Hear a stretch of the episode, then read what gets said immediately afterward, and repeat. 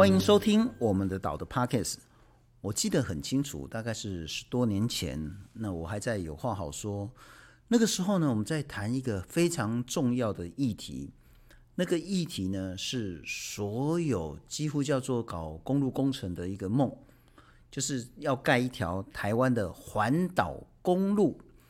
这一条环岛公路呢，呃，一个很大的缺口，就是要从屏东到台东的这个台二十六线。那个时候呢，说，哎，不行啊，这不能盖，这叫阿朗伊古道。经过很多的争执讨论，他说不行，台湾一定要有一条环岛的公路。可是很多人说不是啊，这是一个极为珍贵、极为稀少，从前的台湾的祖先走的一条路，而这边的生态，然后这边的石头，这边的海滩是非常非常美丽的一条海滩。十多年过去了。有非常多的朋友呢，其实已经走过阿朗伊古道，也感受了台湾这块岛屿的如此的美丽与宁静。可是这两个礼拜呢，阿朗伊古道出事情了。然后我看到照片说，嗯，阿喜在铺上面物件，然后看这条加水的古道，从旭海这个南端的入口处呢，怎么盖了一条水泥路呢？啊，当初不是说不盖吗？所以很多，包括说不止环团。很多民众，很多去过阿朗伊古道或者想去阿朗伊古道，说：“啊，我的这个阿朗伊古道怎么会被破坏掉？当初不盖水泥，现在怎么又盖水泥了呢？”但是牡丹乡公所说：“不是的，你们都误会了啦，你们都不懂啊，就在那边乱骂。我这一条路原本就是农路，我只是修缮，哦，我又不是说重新要来盖。”再来是说呢，我这又不是生态敏感区，啊，你们在那边紧张叫啊叫，到底在紧张什么东西？而且你们说有路线，对啊，确实有路线。可是我中间有开了很多的这些孔隙呀、空间啊，可以让这些路线可以经过。我也做了很多环境的保育。那这一条路到处一天到晚在坍方，所以我一定要去做维护啊。你不能说只考虑到生态，那不考虑到。居民他们的生活跟日常的作息，那现在我们来谈谈，到底这一条路出什么事情？是乡公所讲的有道理，还是环团说的有道理？要邀请是东风生态工作室的执行长，也是台湾研究路线非常重要的权威学者李正章。正章你好。好，大家好啊！我太多要讲归堆了哈。哎啊，这整件事情是你检举踢爆出来的？其实也不是检举啊，就是在网络上有一篇 一篇文章，然后我就把写出一些我自己的看法，那包含我自己二零二零年在那边做的路线调查的结果，啊，显示出现在工程那一段刚好就是。阿朗阿朗伊古道从北到南的一个很重要的一个路线的热点。嗯哼，那这个热点在二零一一年哦，刘洪昌老师也是台湾另外一位啊，我的前辈级的老师，他也在那边做过路线的普查。好，他的结果跟我的结果是一样的。嗯哼，就刚好那在那个区域啊，就是一个路线很重要的一个栖息地。是是是啊，这一块栖息地我们先来看一下，然后也许我用嘴巴上稍微描述一下。原本的呢，它的这个从旭海南端的入口呢，是长这个样子，非常小条。我觉得大概路宽大概也不过是大概是两米、一米、两米左右的宽度，但是它就是其实就是泥巴啦、土地啦，就是反正人踩过的那一条路啦，然后就是非常呃原始的这个路，两旁还有很多的树木。但现在要说，我们要检讨的是说，盖了这样子的情形，路面上铺了水泥了，在呃靠岸的坡道的这边呢，盖了一个大概我不晓得这个大概是有没有到一公尺高，有，有它大部分的区域是七十五到八十公分，然后七八十公分，然后最北端那边比较陡的地方，他们预计盖三公尺。哇，就是一般是七八十公分高的一个水泥墙。对。对然后最高是到三公尺，哎，那最高的地方是北端那里是有比较陡的地方，嗯、那边确实是会有一些土石，那个一些落小小的落石，啊，那边会需要比较高的挡土墙。好，我先请教正章，那盖这个要干嘛？交通的需求，他说里面有这个这条路要让让农民方便进出，因为农民跟居民会反映这个地方地板就是很泥泞，嗯哼，然后有时候还还会有海水打上来。说他们要做农耕，有农务的需求，需要一条安全、快速方便的道路。但是请教正章，以前都是长这个样子，那这个附近不管是说说他要过去或是过来，它的农业是什么？就在这个地方有农业吗？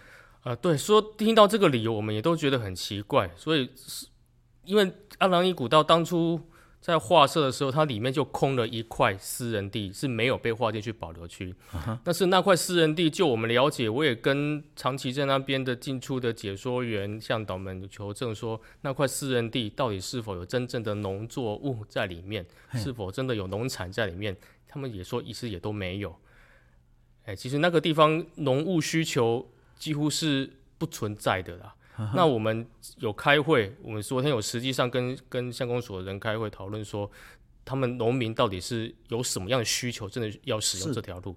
他们的说法是，他们要去海边采海菜跟抓龙虾。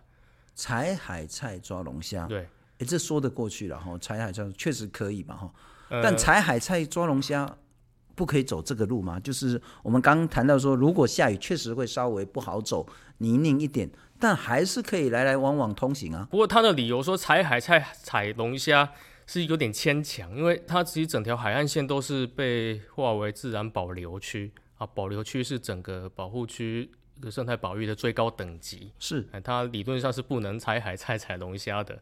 哎，但是乡公所就直接说啊，农民为了要采海菜、采龙虾，需要一条安全方便的路，所以等于是这条路的案由啊，并不合法。OK。在这个地方，呃，采海菜抓龙虾是违法的，但理论上是。乡公所的说法是说，为了让他非法的采海下采海菜抓龙虾，所以盖了一条水泥路。听听起来是这样子。真的没有其他的农业吗？呃，里面可能有椰子，椰子可能是早期种在种有种在在里面种椰子树，所以确实可能会有农民居民偶尔会进去采几颗椰子啊。嗯哼。但是据我我也问过好几个解说员。是不是他们在走路的当中会有看到农民在搬椰子、搬农做什么的？啊，都没有.最多真的就是采龙虾跟抓海菜。基本上农业设施，您认为就是说这个无法说服任何人了哈。但第二个是说，牡丹乡公所的讲法是，这边就不是生态敏感区嘛？你说的生态敏感区是在往里面一点点，就是过了这个路口之后，真正的阿朗伊古道那个是生态敏感。可是我们来看一下这个照片，然后我再稍微描述一下。其实呢，它这个整个路面呢，完全都已经铺了水泥了。那旁边我现在看到的呢，是大概是六七十公分高的这个水泥墙，那其实是绵延不绝的。它其实我看到的是没有什么孔隙，可以让陆蟹啊、其他生物可以通行。然后我看到这个高度，如果看到这个人呢，就很清楚。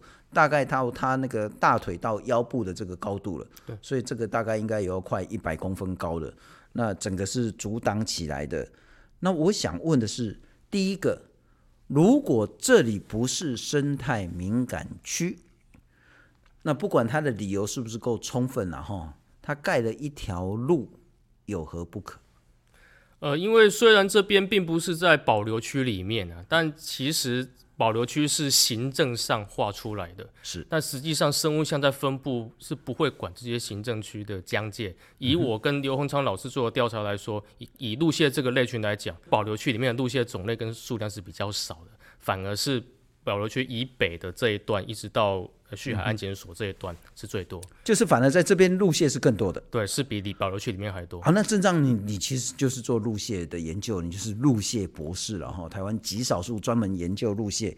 那请问，第一个在这个地方，就是我们所盖水泥路，在旭海南端对阿朗伊古道的这个入口处盖了这一条水泥路的这个地方，有哪一些陆蟹？而盖了之后，这些陆蟹。真的会受什么样的影响吗？嗯，当初做调查的时候，我印象就很深刻。我在保留区里面有有几有四条溪口啊，理论上溪口附近的螃蟹应该都要不少才对。对，但实际上在保留区里面真正待过几个晚上之后，觉得陆蟹种类数量就收手而已。但是直到走出来到这个地方的时候，陆蟹反而都从森林里面爬出来。嗯，好，这个种类叫做奥氏后向手蟹的，它就是这一段工程区最主要的一个物种。嗯哼，哎，我们当初我当初从里面出来的时候，那个晚上就看到，呃，前前后后数起来有一百多只的这个抱卵的这个种类都从森林里面爬出来要往海边走。嗯、好，那这个种类就是在一般是在夏秋的时候会有有这种生殖迁徙的，嗯迁生殖迁迁徙的行为。它、嗯、主要就是要从森林里面越过马路，然后到海岸线去把自己的幼苗给释放到海水面去。嗯、啊，这群陆蟹的生殖生活史就是要经过这一段过程，是才能够繁衍它的后代。海岸林。原本呢，在还没有做水泥工程之前的阿朗伊旭海这个路端呢，入口处呢是长这个样子。那现在变成这个样子，随着海岸林对陆蟹的迁徙、陆蟹的生产，它真的会怎么样吗？好，那这个地方如如果没有这道墙的话，陆蟹就直接从森林里面爬出来，爬到海边去，是很通畅的。是啊，那原本原本以前的状况是水泥路的靠海侧这一段，现在是。鹅卵石的地方原本是一片灌丛，啊，原本陆蟹从这里面爬过去海边，它释放幼体是很累很累人的一件事情，它上岸需要休息，它原本可以在这个地方的的矮矮森林底下休息的，啊，它原本可以安安安稳稳这边休息，但是这些它休息的地方没了，它可能只能休息到早上六点，因为六点太阳出来就很晒了，啊，那它晒了之后，理论上它如果觉得热了，它可以再爬到森林里面去。是。重新找其他的地方休息，但是这边森林外围又堵了一道墙，然后这个墙是水泥表面，路也是水泥表面，石头也是硬的，也都是很吸热的。是，所以就等于这是路线释放完幼体之后回来，它找不到地方回来森林里面，又没地方可以休息，以后势必会造成这些路一群路蟹会在这边被晒死、脱水而死，可能会有非常高比例的根本爬不过这个墙。对对对，那他爬过墙之后，已经少掉半条命了。对，然后他大概也没有再有命再爬回去。对，实际上在在工程之后，我其他朋友去这边现场已经有看到零星个体，大概一只两只的死螃蟹是干死在这边。但是这些不会是生殖个，这些可能是其他地方的路蟹晚上，他们是趁晚上凉爽的时候出来游荡。嗯、但是因为这边被墙挡起来，它游荡到这边来的话，天亮太阳出来了。它找不到地方走回去，就会死在这个墙角。换句话说，要到海边的这一个所谓的升值的这个路线的时候，你把它搞成这个样子，在矮的地方呢，高达六七十公分；高的地方大概三公尺。我不相信哪一只螃蟹这么厉害，可以爬过这个高墙。其实它它这个这个是比较偏南段的地方，南段的墙。大概比较是均一的，大概七十五公分。Uh. 好，比较高的地方是在后面北端那个地方。那真正路线多的地方就是在这一段啊，这个七十七十五公分高的这一段，是这段是最多的。其实有一些比较大型的个体，它确实是比较有能力爬上来。嗯哼、uh。Huh. 嗯，也曾经看过在绿岛的一些比较粗糙的水泥墙，它可以爬上来，嗯、但是它这个墙的另外一侧是整个抹平，很光滑的，嘿整个抹平。我们看到这就是一般的水泥墙了，然后就是龙母西亚给一个水泥墙，嘿大概就是这样这样，这个几乎没有办法让螃蟹爬过去。对，可能有一些比较幸运的个体可以找到一些这些缝隙啊、脚点、手点，可以慢慢的往上爬。嗯哼，哎，那这爬过去之后，它要去海边释放幼体，所以它释放幼体是。很累的，因为他背着一群后代，是。等于怀一个孕妇要去海边，要去海边要抖身体，然后然后可能还会被被海浪卷来卷去的，可能还会被鱼攻击，所以他要在海面生生殖的时候是一个很艰辛的过程，是，所以很耗体力。所以如果他释放完幼体之后，他还要爬回来到森林里面去，对他来讲是是很累的一个。我们用人类来想象，如果你要一个怀孕的妈妈，对。爬也许是三十层楼、四十层楼高的这个高度才能去生小孩，嗯，可能在爬的过程中，那个大概都已经不幸阵亡了。乡公所的说法说，不是啊，你们误会了，我中间都有留很多的空隙、空格，或者是其他的通道，路线就可以从这些通道过去，并不会阻扰它的整个生产的过程啊。这道墙从最南端到最最北端是绵延大概一点多一点多公里，但中间是有留缺口，是让车子可以开进去避车用的。是啊，这个地方确实是没有墙，但他留这个 gap 的目的并不是为了路线。村民方村长还是什么秘书之类的表达的很清楚，留至少两个人在那边说这边哪有路线？他说我们在这边生活好几十年没看过陆蟹。他的意思就是我跟刘洪昌老师的报告是假的。他跟我说好几次说我们在这边活好几年没看过路线，我就回他，你的意思是我跟刘洪昌老师的报告是假的喽？他就说假的，哎，他不相信这边有路线，所以他做这个墙绝对是没想到路线。哎，所以如果有记者问乡公所，乡公所回说我我我有替路线留这些孔隙，一定是事后说的。但我搞不太懂哦，就是说你如果只是为了让呃居民。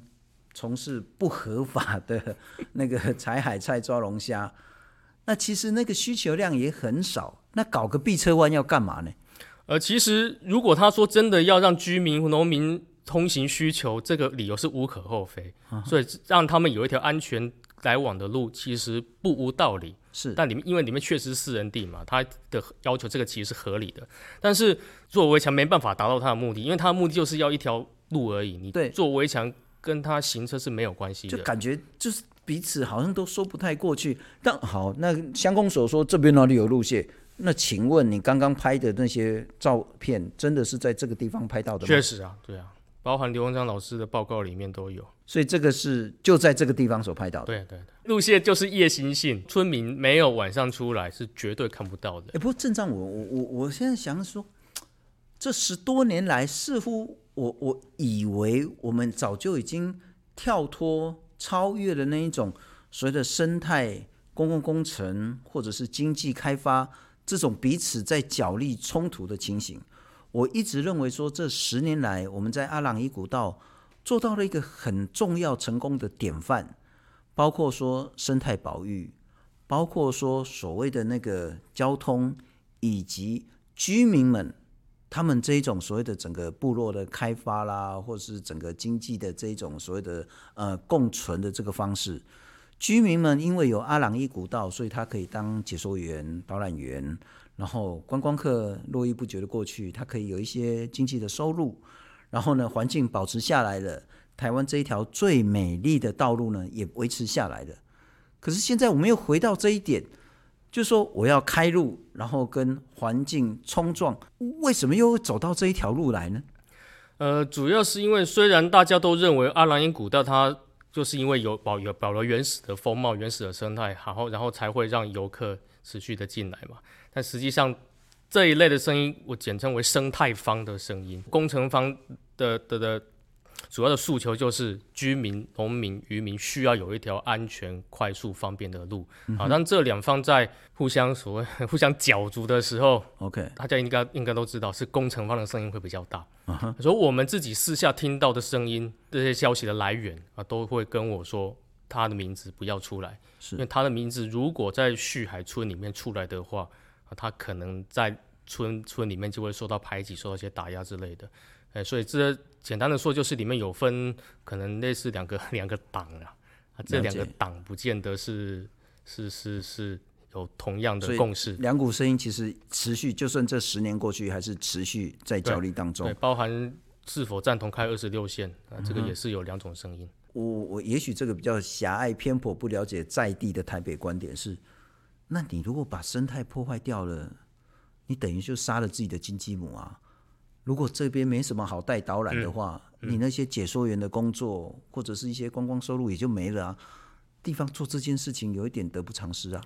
因为当地人做这条路，为了做这条路，有其中一个说法是，常常会有游客在里面受伤干嘛的，他需要有一条让救护车可以快速救难的路。嗯、哦，这个对可能游客安全来说会比较好。好，嗯、那这个理由好像也算合理，就当都是他合理了。但是你为了做这条路，却盖了一条不相干的围墙，又把不相干的海岸林全部弄掉，是这显然是当初工程规划的时候就是没有加入这个生态方的意见，了解，就完全只有工程方的意见。再回过头来谈路线了哈，我刚刚说想当然尔，不加任何思索的，就是说你盖了一个七十公分高，甚至是两三公尺高的一个高墙，那阻断了路线去做那个生产的道路的时候。自然生态会受到冲击，可是那是我自己想当然了。学术上有说服人的理由跟证据吗？嗯，其实有很多。嗯哼，呃，因为这条路它是迁徙路线，直接被一座墙挡在那边，这个确实就是直接阻断了路线迁徙的路啊。那特别是这个地方，呃，另墙的另外一侧靠海那一侧的整条带状的海岸灌丛、海岸小型的海岸也全部都被铲除。是被铲除之后，呃，要回迁的路线也找不到地方可以栖息。嗯哼，好，所以在日晒之下，这一定就会这只母蟹就会死亡。是，那除此之外，他们在路边也挖了很多在海边的那个那种鹅卵石。这种鹅卵石在台东那一端叫做南田石，嗯、挖了一堆的南田石被铺在这个呃道路的边边，大概就是大概两公尺宽的水泥路，然后大概就是也将近快两公尺宽的南田石，对，我们叫南田玉，然后就是很 很漂亮的这个鹅卵石，整个铺了这个长度有多长？一公里多，几乎都有，铺了一公里，差不多。我先前跟董景生董老师，就是那个农委会林试所，嗯、哼哼就是现在之前是台北植物园的园长，那现在主要在做方舟计划。嗯、我跟大家说，哎、欸，董老师，在恒春半岛这个重要的阿朗壹古道盖这个东西，除了对路蟹影响之外，对植物会不会有什么影响？他说，恒春半岛是全台湾最重要、生态最丰富。可能也是最珍贵的植物的热点。我们到现在那边有台湾多少的原生种珍贵的植物，恐怕他们都还没调查清楚。那我想问郑章是，好，那现在盖的这一条路，刚刚路线不管是说想当然尔，或是学术上的研究，一定会造成很大冲击之外，植物呢？植物会因为这个水泥工程而造成什么影响吗？哦，这边这个工程对植物的影响是比路线还要更直接。根据我之前有查过一些资料库，以及一些屏科大他们的一些调查的经验，好、哦，这个地方确实是有一种叫断叶野桐的这个植物哦，它是断叶野桐，就是我现在看到这一个，对呃，看起来其实在海边好像也不是非常特别的东西。对，因为很多稀有种动植物就只有那个领域的人。看就认得出来，但是以我们这种比较对植物不熟的人看起来，跟路边的一些一般的灌丛看起来是没什么差别。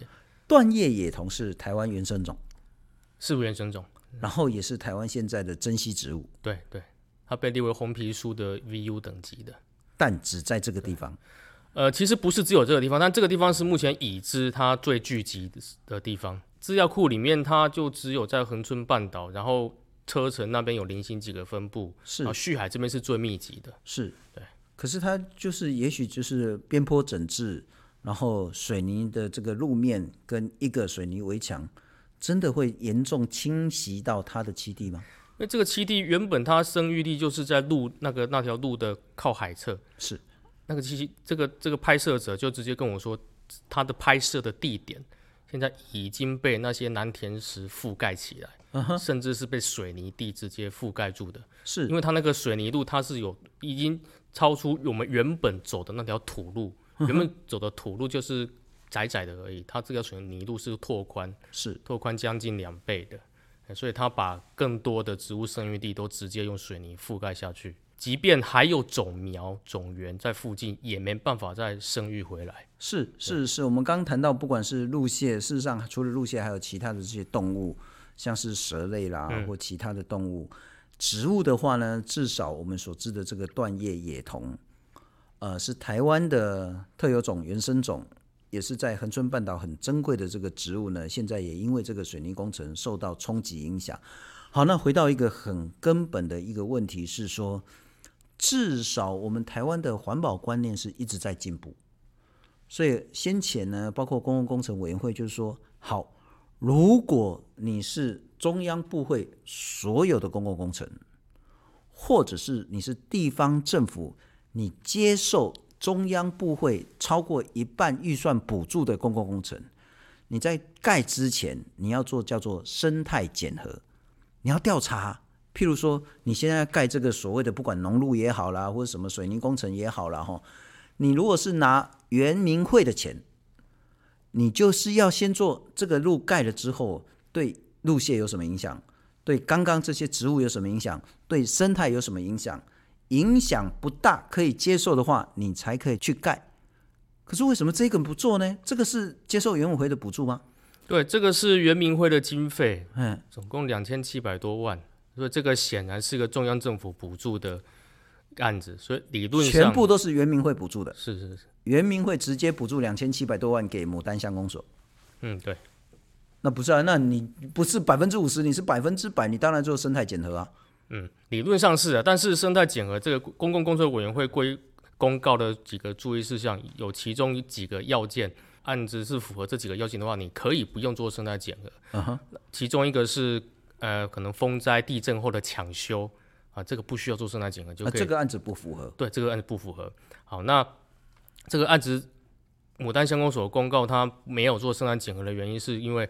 工程公共委员会公告的注意事项里面有其中一条是说，原构造物范围内的整建及改善，并且经过自评确认无涉及生态环境保育议题者，可以不用做生态检核。他就是用这一条自评说，我的工程对这边的生态没有影响，而且我这条水泥路是在原构造物范围内的工程，所以我不用做生态检核。好，所以这个是是我们。最近最常遇到的一个公共工工程回避掉生态检核机制的一条啊，就是用在经常见的就是这一条啊。当然，它的水泥路以他们的 sense 里面会，他们会认为我我在原本的土路上面盖水泥，然后稍微拓宽一点点，他们会认为这是原构造物。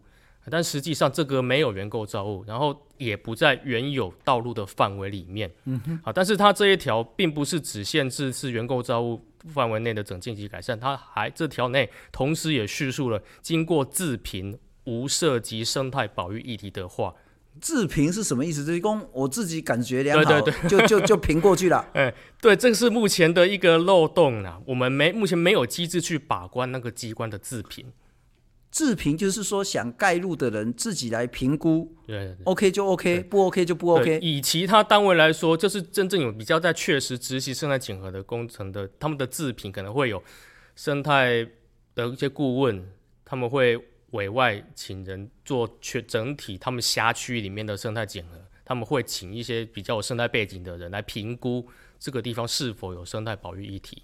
因为我们对于生态检核的一个标准是，如果你是中央部会的公共工程，通通都要事前做生态检核；如果你是地方接受中央补助超过五十趴，也要做生态检核。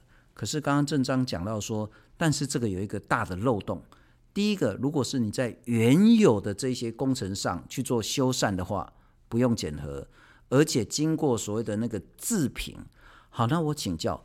原有的这一条所谓的原本的阿朗伊从旭海那个南端要进去的，它是一条人走出来的土路，小小条，其实对生态影响冲击不大。铺成水泥路，而且盖了一个包括快一公尺的这个围墙，这怎么会叫做原本的修缮？如果这个说法成立的话，那我河川，我把它弄水泥，弄拦沙坝。不也可以吗？不，我我我我搞不懂这个这个真的可行吗？就是说，原本的修缮可以这么扩大被解释？呃，其实当然是不行，但是以他们工程的人工程方的习惯会说，我这个工程是很小的，他们会认为这个很小，对生态是不会有太大的冲击，所以这是呃工程方跟生态方的一个认知认知的落差啊。在类似的案子之前，呃，另外河川局那边也曾经在四重溪口。也是河岸两边原本是一些植物跟只长植物跟一些石头的一个河岸，也是在某一年曾经被整条移平，是。移平，然后铺一些稻草席，把它把它改成我人工草皮的样子。嗯、那它这个工程范围从河体河体顶一直到水面下，这个是潮间带的部分，全部都扰动到了，是也是没做生态检核。是，那我们也去问为什么也没做生态检核，他的理由也是，他这个是他河边原本就有既有的堤防在那边，他也自评说这个是原构造物，然后我的工程也对生态没有影响啊，他们也是自评如此，所以就没有做生态检核。但实际上，他的工程已经从堤顶影响到潮间带，影响到水下了。是，所以水下。跟河床那已经不是原构造物范围了，所以我们的解读跟公务机关的解读有时候会不一样。不，我我就说用我那种智商不是很高的理解说，如果原本也许是一年、一百年前、两百年前，我们的祖先用石头、用其他的东西筑的一个小小的一个提案，然后一百年后，他把它搞成水泥化之后，他说这叫原本的修缮，也不用做生态检测，这个实在确实确实很难说得过去。但很显然，阿朗伊这一次不是第一个例子，嗯、先前还有很多很多的案子在屏东。没错，呃，这个是港口西九光桥，九光桥其实是有做有做生态检核，并不代表。就没事，嗯、很多例子是生态检核会有一个一个会议，专家学者审查的一个会议。会议上我们会跟工程顾问公司讲说，这个地方的生态要如何去兼顾，你的工程的范围要怎么样，工法要怎么设计。开开来开会的都是工程顾问公司，okay. 就是画工程图的。画、嗯、工程图的，他们图会交给下面的包商，是由包商直接开怪手去执行这个工程。他有时候工程图不会把工区的变道，嗯哼，跟那个你物料堆放站置的地方画出来，有时候工程图不会画这些东西，所以他其实也是在河道，然后去做那个主体工程。呃，这个主要这个这这个九光桥这个工程的原因是要改建这座桥，但理论上做桥是 OK，但是底下跟桥梁本身工程没有关系的地方，嗯哼，都把它整成这样。这原本是弯曲的河道。然后因为这个桥梁工程被移平，它直接是一些外面的土就直接倒在这个河岸边。啊，有时候我都很难理解这个。如果你要说让那个桥可以让走游览车，我觉得也说得过去了哈。就是反正就是道路嘛哈，交通利便。嗯。你要弄桥，你就好好弄桥就好了。你去弄河川干嘛呢？你把那个河道整个截弯曲直不打紧，还把废土盖到两边的边坡。好了，我们必须还是说服这些政府单位、公共工程单位。盖了废土，真的什么生态会受到什么冲击吗？当然，这个河川被截弯曲直，这个流速流向都会被改变。那同时，它的河床从水一直到路面的这个环境，原本是一个湿那个湿度梯度逐渐改变的一个环境。然后这种环境有不同的植物长在上面。好，那陆蟹生存，它经常会需要这些植物，因为植物可以保湿、保水。嗯同时，植物的一些腐烂的一些花啊、叶片啊、果实都是陆蟹的食物。同时，会有一些昆虫、一些无脊椎动物会来吃这些植物。好，那这些小昆虫、小无脊椎动物跟植物本身都是陆蟹的资源，都是陆蟹直接可以取用的食物跟遮遮荫的地方。这边被覆盖之后，很显然这些资源都没了。那同时，原本有一些陆蟹挖掘的洞穴栖息地也全部被覆盖掉。嗯，啊，被覆盖下去之后，可能有些比较大型的物种，它可以在从土里面再钻出来，再去其他地方找其他类似的环境去栖息。是，但是在短期之内，这个地方路线是短期内不会回复啊。但因为这个是好几年前的事情了。好，那以现况来说，这边是植物有陆陆续续在长回来。是，那靠近。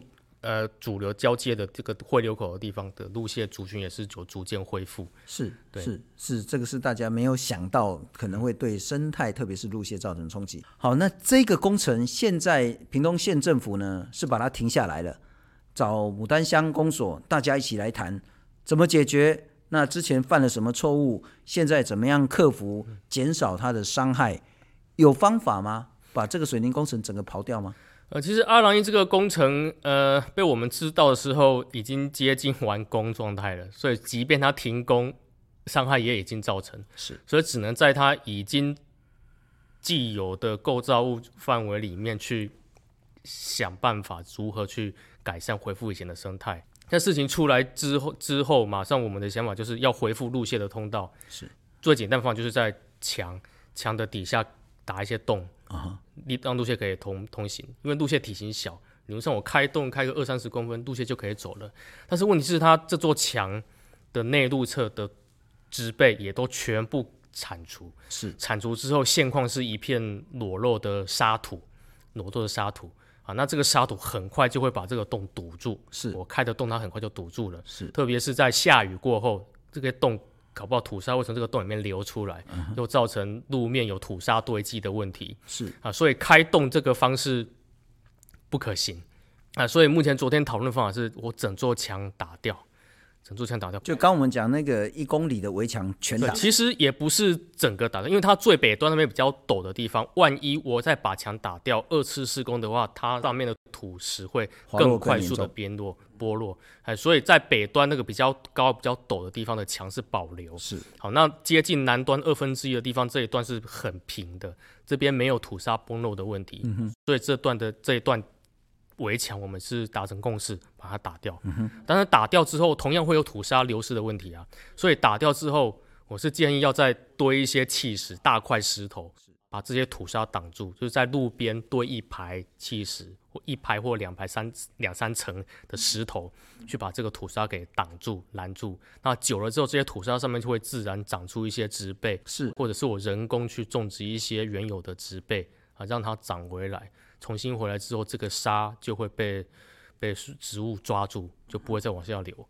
这些砌石因为是粗糙坡面，然后又有孔隙，就可以让路线自然的通行。嗯哼，哎，所以这是其中一个建议。换句话说，现在这个水泥工程，呃，至少对植物的伤害已经很难再恢复了。那现在就只能尽量把伤害降到最低。对，路线的部分呢，应该现在亡羊补牢还可以了哈。就是说，你赶快把该打的这个水泥工程把它打掉。议员那边表示的意见就是。不管你要怎么弄都没关系，只要维持我的交通顺畅就够了。主要会说泥泞难行，桥都被雷残之类的。因为有时候他们去采海在龙虾什么车，机车上面载比较多东西，然后泥巴、石头，OK 会滑，uh huh. 所以要铺水泥。是，那生态这部分其实不是所谓的最重要的选项。以他们的 sense 里面不是最重要的，他们是以他们就是需要一条。安全方便的路，不过安全方便，但是如果还可以兼具环保、永续、对观光以及经济的收入，嗯、其实这这应该是一样重要的价值。然后，对对，所以这一条所谓的阿朗伊古道在旭海南端入口的这个水泥工程，现在是大家有开始关注、有压力，所以县政府可能会呃赶快寻来热马。但我还是想请教，是说包括其他的呢？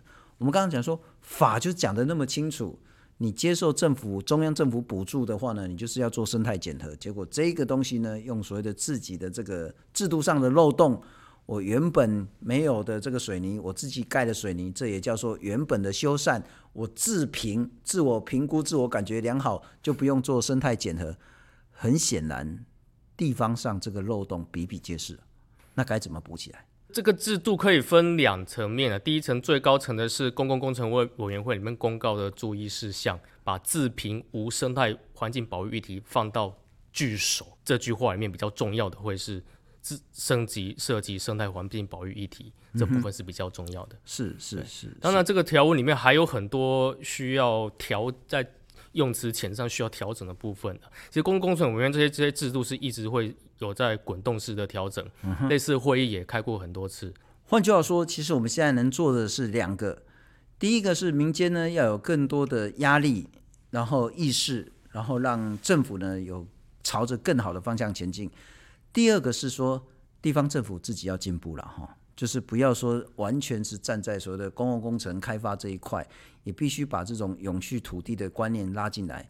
还有一个很重要的是中央政府，特别是公共工程委员会，因为这其实就是一个行政上的一个政策命令，它也不是法，所以公共工程委员会自己呢把这个漏洞补起来，像阿朗壹这个所谓的被水泥工程化的问题，也许以后就可以不再发生。不过还是提醒。阿朗壹古道呢，在这个旭海南端入口处水泥工程呢，这个问题还在持续发生，只是现在稍微暂停下来，大家检讨这个问题该怎么解决，并不代表所有的问题都已经解决了。也希望更多的民众、听众呢，持续关心这个议题。再次谢谢镇长。